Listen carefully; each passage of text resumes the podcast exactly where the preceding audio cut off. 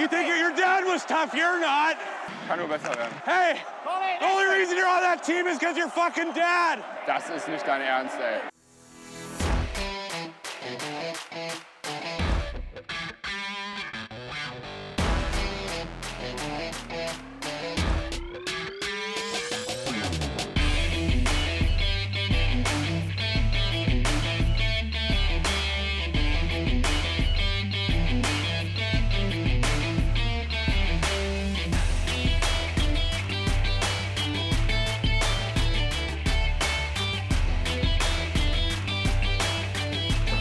Montag. Hallo, liebe Eishockey-Freunde, liebe Fans der DEG und herzlich willkommen zur 59. Ausgabe von Trash Talk, dem DEG-Podcast. Herzlich willkommen, Daniel. Hi Milan, grüßt euch, alle Leute zu Hause. Daniel, bist du schon in Playoff-Stimmung? Ja, sicher, das. Äh, klar. Ich meine, äh, da muss ich sagen, haben jetzt natürlich diese die erste Playoff-Runde gegen Frankfurt geholfen. So ein bisschen dieses Feeling, was er doch dann, wie sagt man so schön, die geilste Zeit des Jahres äh, bietet, dann doch aufkommt, äh, wenngleich ja die Serie doch recht kurz, knackig, schnell und souverän erledigt war. Aber wie ist denn bei dir, Milan? Ja, bei mir auch. Bei mir ist das Kribbeln auch so langsam da. Und ähm, ich muss ganz ehrlich sagen, ähm, du hast es gerade gesagt, die, die Serie war kurz, knackig und souverän vorbei das hat mich so in der Souveränität völlig überrascht. Das hätte ich so gar nicht erwartet. Wie war dein Eindruck? Ja, ich glaube, das konnte man auch nach den letzten Saisonspielen so nicht erwarten. Von daher wäre ich jetzt, äh, also kann ich jetzt auch nicht sagen, dass ich das genauso erwartet habe. Also ich habe schon damit gerechnet, dass die DG in zwei weiterkommt. Aber ich glaube, dachte vorweg eher, dass es zwei so knappe Kisten werden, weiß nicht, so ein 3-2 und 1-2 nach Verlängerung oder keine Ahnung, irgendwie sowas. Aber so deutlich, wie wir die Frankfurter wirklich hergespielt haben, über beide Spiele hinweg. Auch äh, vor allem der Auftritt auswärts in Frankfurt hat mir halt wirklich sehr imponiert, muss ich sagen. Also das Heimspiel muss man ja sagen, die erste halbe Stunde, klar war es die bessere Mannschaft über weite Strecken, aber da hatte Frankfurt auch so seine Momente, wo uns dann Haukeland auch nochmal hier kurz gerettet hat und ein bisschen Glück vielleicht auch dabei war, dass da die Murmel nicht mal auf der anderen Seite reinkullert und ähm, ja, und dann auf einmal ist der Knoten geplatzt und es lief. Aber man merkte auch, dieses Selbstvertrauen, ne, was der Kopf wieder ausmacht, fand ich wieder total begeisternswert, was das mal wieder gelöst hat, einfach dieses Tor von Blank. Danach, auf einmal kam der Puck immer in die Kelle bei den Pässen, die haben wieder angefangen, die Kommunikation liefen.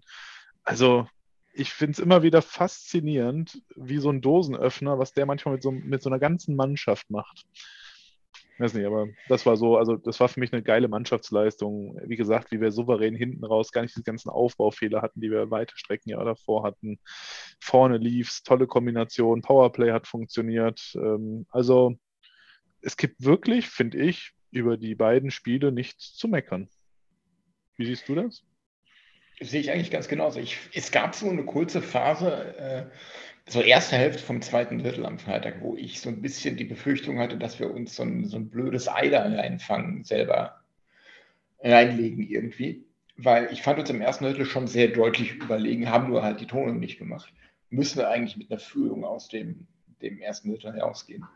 Und ähm, da wäre es eigentlich nur logisch gewesen, dass du dir dann zu Beginn des zweiten Drittels äh, irgendein so dummes Gegentor einfängst ist nicht passiert. Stattdessen haben wir dann selber so ein, so ein dreckiges Tor so ein bisschen auch da reingewirkt äh, durch Alex Blank. Und ab da lief es dann halt wie geschnitten Punkt. Das war äh, richtig, richtig gut. Ja, also von daher geht man jetzt auch dementsprechend optimistisch nach dem Motto, jetzt ist die DG wieder gefestigt, ist wieder in so in ihrer Phase, wo sie wirklich jeden in der Liga geschlagen haben, wo wir auch in München gewonnen haben. Äh, geht man jetzt durchaus, muss ich mal sagen, mit einer gewissen ja, Optimismus und Vorfreude in dieses Duell mit Ingolstadt. Denn äh, ja, ich meine, die Saison waren, glaube ich, 2-2. Ne? Ich glaube, wir haben beide Heimspiele gewonnen und beide Auswärtsspiele verloren. Wenn mich alles täuscht. Ja, ich glaube, wir haben seit 2017 oder so nicht mehr in Ingolstadt gewonnen. Ich finde, es ist Genau. eine gute, gute Gelegenheit, diese Serie zu beenden. Absolut. Und ganz ehrlich, ich traue der Mannschaft das auch zu. Also ich glaube, das wird eine engere Serie, als viele das immer noch sehen. Ich finde, bei vielen ist Ingolstadt so wie das Team over the Teams immer noch, direkt nach München. So stark, meiner Meinung sehe ich sie gar nicht. Ähm, sie sind schlagbar, wenn man konsequent sein Spiel auch über 60 Minuten da abliefert, vor allem in Ingolstadt. Zu Hause in Düsseldorf tut sich Ingolstadt wiederum relativ schwer.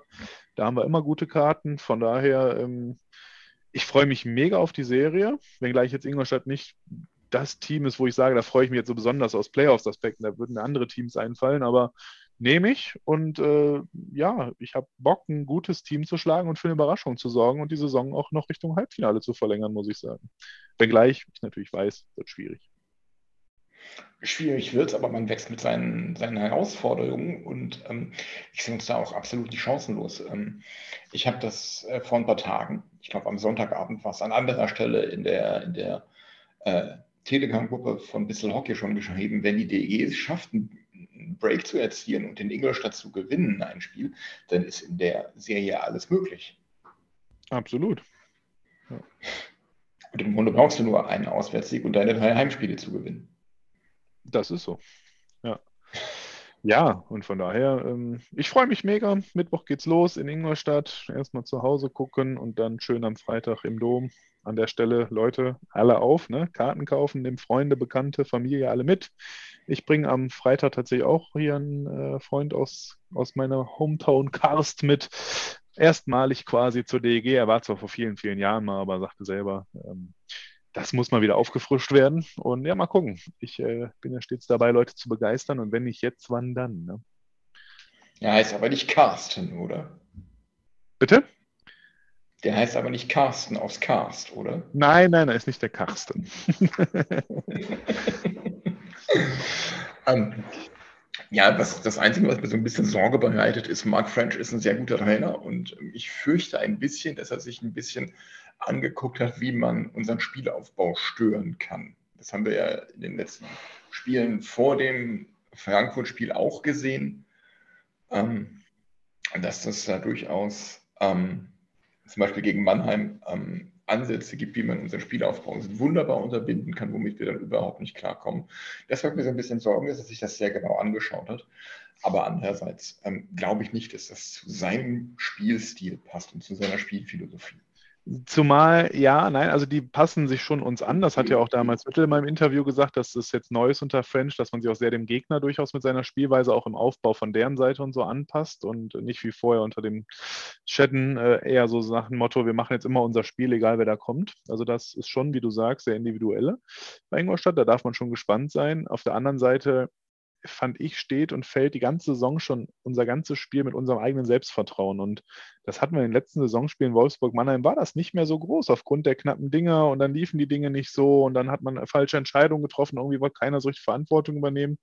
Und ich glaube, mit dem jetzt gerade gewonnenen, von dieser souveränen Serie 5-0, 5-1 und jetzt gehst du da raus, selbst wenn die einen hohen Druck machen und uns da hinten wirklich genau so gezielt anlaufen, wie es uns schwerfällt, glaube ich trotzdem, dass wir gute Chancen haben, das dann zu überbrücken, weil gerade dann, wenn der Gegner stark presst, brauchst du ja eigentlich nur ein, zwei gute Pässe hinten raus und hast direkt vorne eine Überzahl, eine 3 auf 2 und das relativ regelmäßig. Ne? Von daher, ähm, dieses, wir gehen mehr drauf, birgt ja auch immer das Risiko, wenn dann die DG es gut macht, ähm, dass man dann sich vorne wieder die Überzahlchancen kreiert und das kann die DG dieses Jahr auch ganz erfolgreich ausnutzen mit der Effizienz, die wir mitbringen. Ne? Ja, das auf jeden Fall. Ähm, Effizienz ist ein gutes Stichwort. Alex Barter hat scheinbar seinen Torhunger wiedergefunden, pünktlich zu den Playoffs.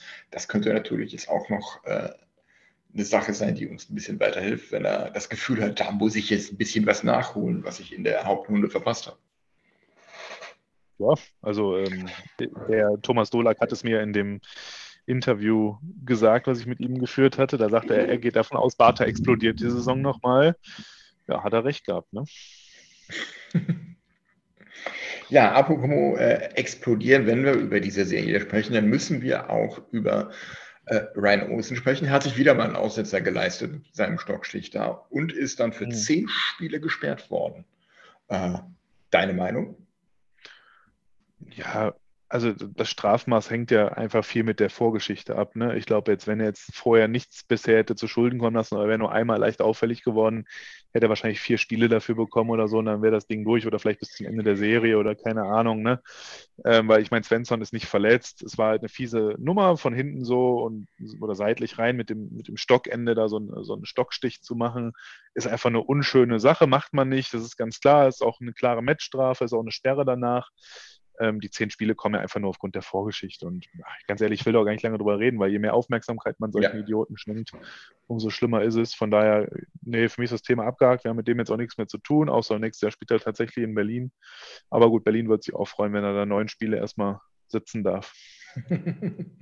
ja, sehe ich ganz genauso.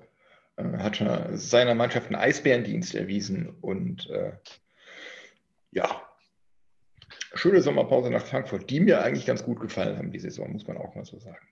Ja, Bereicherung für die Liga. Auch da Grüße gehen raus. Genießt den Sommer, habt es euch verdient und äh, hoffentlich bleibt er nächstes Jahr auch drin. Da gibt es andere Mannschaften, die gerne runter können. Das auf jeden Fall. Und äh, an die Grüße an die Kollegen von Bamble Hockey. Wir freuen uns schon auf euer neues Intro. Oh ja, ich bin auch schon ganz gespannt. The Lion King war eine Verlosung. Hm? Die, die, King, äh, die ja. Titelhymne von The Lion King zum Beispiel. Ja, mhm.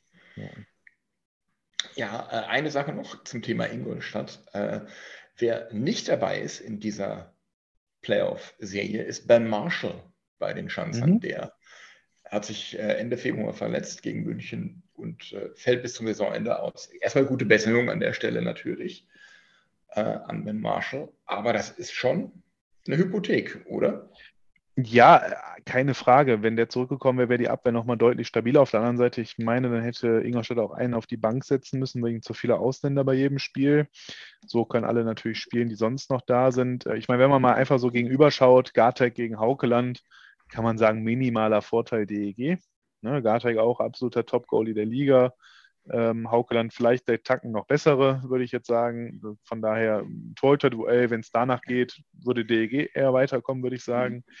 Dann gucken wir auf die Verteidigung und ich muss sagen, Verteidigung sehe ich es in Summe recht ausgeglichen, weil da haben die mit Bodie Edwards natürlich zwei echt starke Spieler, auch die, glaube ich, Playoffs gut können, die beiden Jungs, äh, die auch ein bisschen Körper äh, dagegen halten. Aber danach hast du mit Hüttel Jobke, der auch eigentlich nur Körper kann, der kann sonst nichts.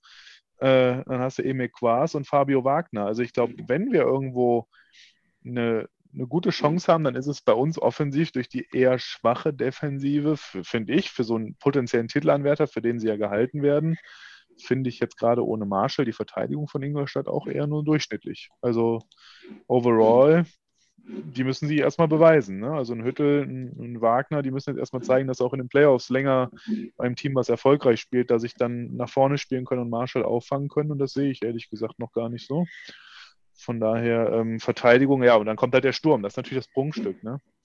Wenn du dann ja. da mit, mit, mit Storm, Simpson, dann hast du hier den Kollegen Ronning, den sie nachgeholt haben, McGinn, der auch viel Körperlichkeit reinbringt, Matteau, wenn er wieder fit ist und spielen sollte, wovon ich jetzt ausgehe hast den Feser da drin, den Bertrand da drin und plus die ganzen Deutschen mit Höflin, Pieter, Stachowiak, der diese Saison abgeht wie sonst was, ein Kraus, starker Nachwuchsspieler, Henriques Morales hat sich gemacht, Marco Friedrich noch da drin, äh, Flake nicht zu vergessen, selbstverständlich. Äh, also sturmtechnisch äh, würden wir immer den kürzeren ziehen. Das heißt, in meinen Augen ist der Key, wir müssen vermeiden, auf die Strafbank zu gehen, weil das Powerplay von denen ist verdammt gefährlich. Wir müssen vor allem defensiv stabil stehen, wenig Gegentor kassieren. Haukeland muss überperformen und wir müssen vorne offensiv unsere Chancen gegen deren Verteidigung einfach eiskalt ausnutzen. Und dann haben wir eine Chance, auch die Serie zu gewinnen. Ja, sehe ich ganz genauso. Und ich finde, es ist auch wichtig, dass wir äh, zum Beispiel Maury Edwards, möglich, Maury Edwards möglichst wenig Schussgelegenheit geben. Denn wenn der einmal durchlädt, dann macht auch ein Henrik Haukeland selten was gegen. Ähm, ja. Wobei er es ja dieses Jahr schon recht wenig gezeigt hat. Ne? Also das ist ja schon deutlich weniger geworden als in den vergangenen Jahren. Er hatte nur sieben Tore geschossen dieses Jahr, davor bei Köln auch. Eigentlich seine beste Zeit schon damals bei Ingolstadt gewesen, vor 2019, 20, wo er noch seine 15 mhm. Hütten gemacht hat. Ja. Aber ja, also von daher, ich glaube, wir dürfen uns einfach nicht auf einen offenen Schlagabtausch einlassen, weil über das gesamte Team gesehen ist Ingolstadt einfach schon besser besetzt. Aufs gesamte Team gesehen. Und wenn wir uns da auf einen offenen Schlagabtausch einlassen, werden wir in nicht über mehr Spiele als Ingolstadt in sieben äh, den, den, äh, den längeren ziehen, sondern dann eher den kürzeren. Ja, sehe ich auch so. Und ich würde sagen, wir sollten einfach alles daran setzen, dass äh, äh, wir Stefan Matteau zeigen, dass er sich falsch entschieden hat mit seiner Entscheidung. Absolut. Ja. Aber vielleicht kommt er ja nächste Saison. wer weiß, wer weiß. Ähm, ja, was haben wir sonst für Paarungen? Wir haben das Spiel, die Paarung München gegen Bremerhaven. Hatten wir schon mal, weil damals ein klares 4-0 für München. Ähm, ja, würde ich fast so unterschreiben, aber erstens, München ist jetzt auch eine Woche aus dem Rhythmus und zweitens, der Kanawanken-Express nimmt Fahrt auf. Ist das was, wo man München vielleicht an Bremerhaven noch schnell kalt erwischen kann? Ja, also München hat ja generell zum Ende der Hauptrunde öfter mal ein bisschen gestruggelt. Ne? Ähm, ich glaube, so ganz zufrieden, auch wenn sie es natürlich so nicht sagen würden, aber ich glaube, da wird Don Jackson schon ein paar klare Worte jetzt in der Unterbrechung zwischen letzten Hauptrundenspiel und ersten Playoff-Spiel gefunden haben und sie werden nochmal ein paar Dinge gearbeitet haben und sich natürlich auch sehr zielgerichtet auf Bremerhaven vorbereiten. Ähm, wenn München schafft, das Spiel, was München kann, durchzuziehen, dann hat Bremerhaven keine Schnitte über die Spiele. Dann wird es auch vielleicht das 4-0 also irgendwo zwischen 4-0 und 4-1 sehe ich die Serie, ja. Weiß nicht, wie würdest du das bewerten, aber ich ja, denke mal ähnlich. Ne? Ich würde sagen 4-2. 4-2 sogar. Okay. 4-2, ja.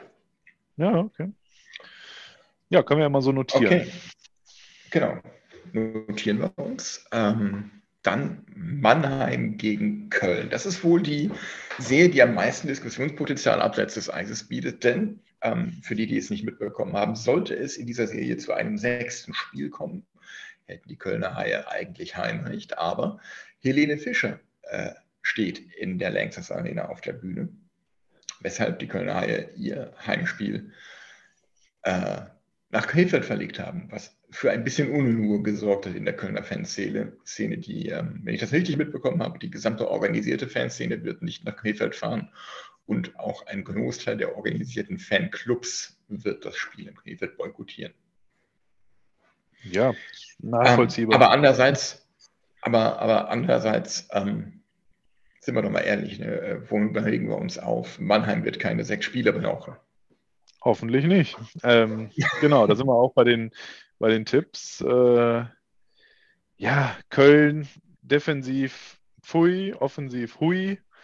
In Summe wird ein Team wie Mannheim, die auch eine starke Offensive mitbringen, auch die besser besetzte als die Haie, ähm, defensiv mit Sicherheit ein bisschen besser dagegen können als manch anderes Team, was Köln zum Ende der Hauptrunde hatte. Äh, für mich macht Mannheim das ähm, in wie vielen Spielen schwierig zu sagen. Das ist natürlich eine typische Serie, wo eigentlich jeder sagt, das geht über sieben. Ich sage, Mannheim macht es in fünf. Und damit eben dieses Spiel nicht mehr stattfindet. Ja. Genau, genau. Und ähm, eben äußerst unwahrscheinlich, weil das Köln doch ins Halbfinale kommt, gibt es dann da auch einige Spiele, wo die äh, Längstes Arena belegt ist und auch im Halbfinale.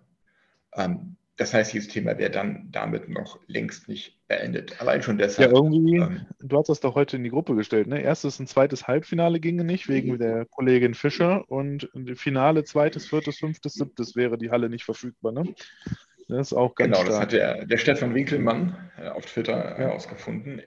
Erste, zweite Halbfinale ist Helene Fischer in der längst Arena. Zweite Finale ist Rewe Final Four. Ich glaube, das ist Handball oder Basketball, eins von beiden. Vierte Finale ist Macklemore. Fünfte Finale pur und siebtes Finale fettes Brot. Ja. Auch eine Möglichkeit, mit dem Hauptmieter umzugehen. Ja. Schade. Ja, naja, aber, was sind wir anderes gewohnt, wie, ne? Aus unserer schönen. Wiel hat auch eine schöne Eishalle. Ja, schöne Nachbarstadt mit der Kirche, mit der Kapelle ohne Uhr. Ja, die Südvorstadt, die Südvorstadt. Ja, und dann haben wir noch ein viertes Viertelfinale, das bestreiten die Straubing Tigers und die Grizzlies Wolfsburg. Ich glaube, das könnte eine sehr intensive Serie werden. Ja, allerdings. Da sehe ich tatsächlich auch sieben Spiele.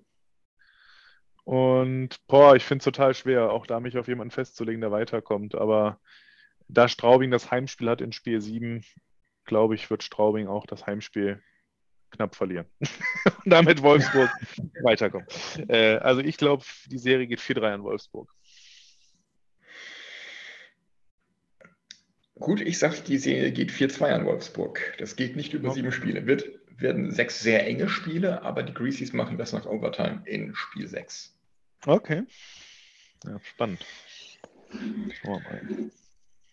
Ja. Ja, Wolfsburg ist auch echt so ein Team, das braucht kein Mensch, ne? Also Nee, eigentlich nicht. durch die Zuschauerzahlen da vor Ort und so, das ist ja, also ich finde das so, ich bin so froh, dass wir nicht gegen Wolfsburg spielen müssen in den Playoffs. Ähm, Fände ich ganz furchtbar.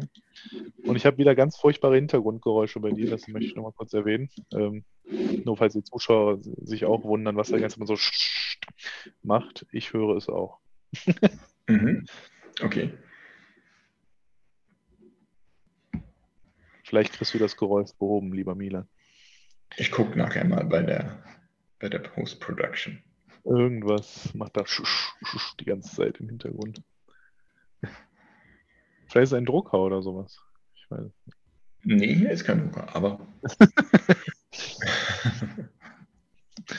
Ja. Ah, Nee, aber wie gesagt, also Playoff-Serie. Ja. Spannend. Straubing Wolfsburg für mich die neben Ingolstadt Düsseldorf die engste Serie. ja, das sehe ich, sehe ich definitiv auch genauso. Ähm, Es ist halt Ja. auch dieses Jahr spannend, dass beide Teams aus, den, aus der ersten Playoff-Runde mit zwei Spielen durch sind und dadurch ein bisschen länger Pause hatten. Ne? Letztes Jahr Mhm. kamen ja, glaube ich, beide Serien, gingen über die drei Spiele, waren auch sehr anstrengende Spiele, auch für die DEG gegen Nürnberg, war eine hammerharte Serie, knüppelhart für die DEG, würde ich jetzt sagen. Und äh, dann gehst du in die Serie gegen München. Da haben sie ja trotzdem sich massiv reingefeitet und echt toll abgeliefert. Jetzt hatten sie noch ein bisschen mehr Pause dazwischen, ist mit Sicherheit auch nicht verkehrt, um, um da Paroli zu bieten. Ja, genau. Das könnte uns sicherlich auch helfen, um sich einfach nur mal ein bisschen Kräfte zu sammeln.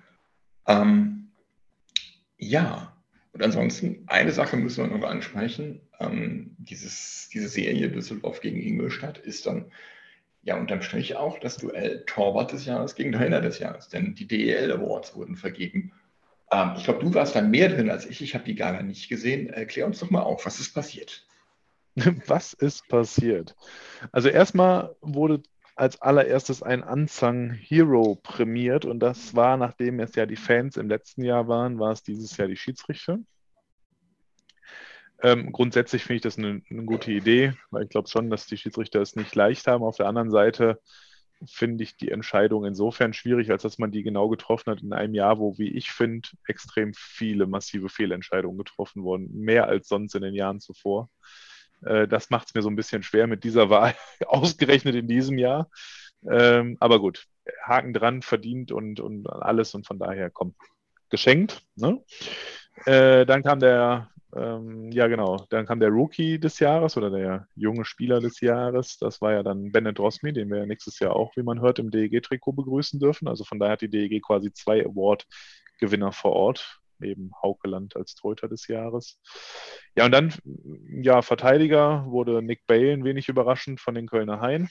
Ne, einfach, ja, muss man glaube ich nicht viel zu sagen. Absolut verdient auch an der Stelle, muss man neidlos anerkennen.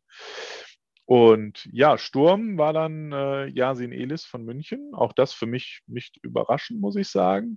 Was mich dann aber schon in Summe überrascht hat, war dann, dass sowohl der Stürmer des Jahres als auch der Spieler des Jahres Yasin Elis war. Da hätte ich mir ein bisschen mehr Fingerspitzengefühl gewünscht, dass man da nochmal einem anderen Stürmer oder Spieler, wie auch immer, äh, die Chance gibt, hier äh, auch noch einen Preis mitzunehmen. Denn ja, da gab es schon ein paar andere wie den Tourisson ne? von, von Köln, muss man da mal erwähnen.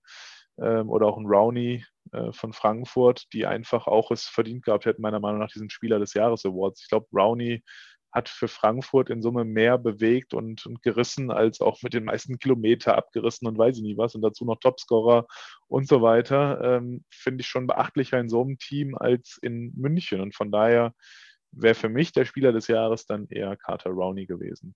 Ähm, ja, aber ansonsten, das ist halt eine nette Veranstaltung, ein bisschen komisch aufgebaut, weil erst haben sie gesagt, hier die drei Nominierten. Am Ende stellt sich heraus, diese Anzeige war immer eh so aufgebaut, dass klar war, wer erster, zweiter, dritter ist. Weil dann haben sie es halt auf Platz 3, also ein bisschen merkwürdig alles. Wirkte so ein bisschen wenig vorab abgestimmt. ein bisschen wie aus der Hüfte geschossen, spontan erstellt und keine Zeit mehr so richtig den, den, Abend so vernünftig vorzubereiten und diese Details abzustimmen. Aber ist ja auch egal. Am Ende des Tages ist es so ein bisschen eine, eine Werbeveranstaltung für, für die Liga, für die Sponsoren und ja, ja, Haken dran. Abhaken, es zählt nichts. Ne? Der Haukeland hält nicht einen Puck, nur weil er jetzt den Pokal zu Hause stehen hat. Nee, das stimmt. Das stimmt. Ähm, hast du gut zusammen, zusammengefasst. Vielen Dank. Ähm, ich würde vor allem, was du zu Jasin Elis gesagt hast, ähm, der da vorbehaltlos zustimmen, ähm, dass man da durchaus das Fingerspitzengefühl hätte haben können, da jemand anderes noch mit einem Preis zu bedenken. Ja, ähm, gut. Ich glaube, dann sind wir auch schon durch. Kurze, schnelle Nummer heute mal so zum Einstimmen auf die Playoffs, auf das Viertelfinale gegen den ERC Ingolstadt. Ähm, zum Abschluss dein Tipp, wie geht's aus? Ja, also mein, mein großer Wunsch, mein Optimismus und mein, meine Hoffnung nach dieser wirklich tollen Serie jetzt gegen Frankfurt und wenn man das Team so aufs ganze Jahr sieht, ich meine, so weit weg von Ingolstadt, wir waren zwölf Punkte hinter Ingolstadt am Ende in der Hauptrunde, das sind vier Siege, davon zwei direkte Duelle, ziehen wir die mal ab und drehen die um, dann sind wir punktgleich. Ne? Ähm, von daher, ich sag, die DG schafft die Überraschung, zieht ins Halbfinale ein mit einem 4 zu 2 und zwar dadurch, dass sie direkt das erste Spiel in Ingolstadt gewinnen. Und dann gewinnen sie die Heimspiele danach, die drei. Jetzt hast du mir meinen Tipp geklaut. Da muss ich umschwenken und, und gehe dann äh, auf die DEG in sieben Spielen, weil sie das Spiel 3 in Ingolstadt gewinnen. Okay. Aber dann müssen sie auch ein Spiel zu Hause verlieren, ne, dafür. Sonst kommen wir nicht ins Spiel. Stimmt, ja. Stimmt. Die, die, die, gewinnen das äh, Spiel 3 nach 0-2 Rückstand und äh, drehen dann die Serie zum 4-3 am Ende. Ah, okay. Ja, spannend. Schauen wir mal. Ich bin echt gespannt. Sagt ihr uns doch auch mal da draußen, was denkt ihr denn, wie geht die Serie aus? Mich würde ja auch durchaus mal interessieren, was glaubt ihr? Torhüter-Duell? Wird es Garteig machen? Wird es Haukeland machen? Wer wird der beste Torschütze der Serie? Auf Seiten der Ingolstädter, auf Seiten der DEG? Wer, ach, wir können über so viel reden und philosophieren. Haut doch einfach mal raus und wir nehmen es mit Sicherheit mit auf in einer der nächsten Folgen. Und gleichen dann mal ab mit den ersten Statistiken. genau das machen wir. Und äh, dann äh, zum Abschluss noch wünsche ich persönlich Patrick Reimer einen äh, wohlverdienten Ruhestand. Das hast du dir verdient. Absolut, dem kann man sich nur anschließen. Äh, ja, Legende. Punkt. Punkt. In diesem Sinne, vielen Dank fürs Zuhören, empfehlt uns weiter. Wir sehen uns alle am Freitag im Dom und äh, hey, DEG. Ciao, macht's gut.